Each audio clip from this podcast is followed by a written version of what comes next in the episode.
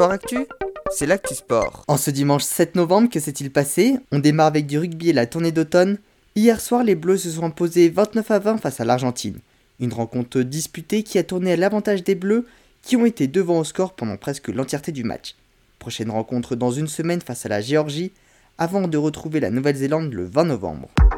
En voile, la Transat Jack Vabre s'est aujourd'hui élancée depuis le port du Havre pour rejoindre la Martinique. J'avais sorti un épisode de podcast sur Sport Podcast où j'avais interviewé Jeanne et Julia Courtois, des jumelles qui participent à la traversée.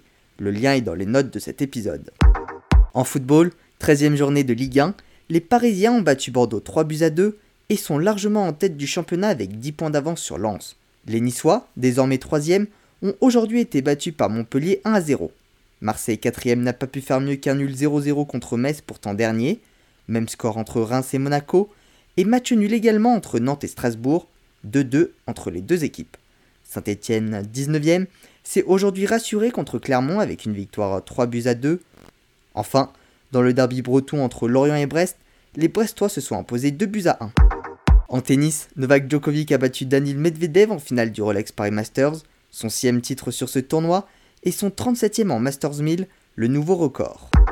En handball, deuxième rencontre de la Golden League, après leur défaite face au Danemark hier, les Bleus se sont repris aujourd'hui face à la Norvège, victoire 31 à 25.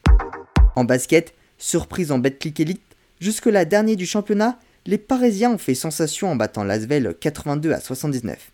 Également engagé en Euroleague, Monaco a subi le même sort, battu 63 à 88 par Bourg-en-Bresse. Boulogne-le-Valois est donc désormais seul en tête. En MotoGP, grosse frayeur pour Fabio Quartararo sur le circuit de Algarve, il a chuté à 5 tours de l'arrivée. C'est l'Italien Francesco Bagnagna qui s'est imposé, Yuan Zarco a lui terminé 5ème.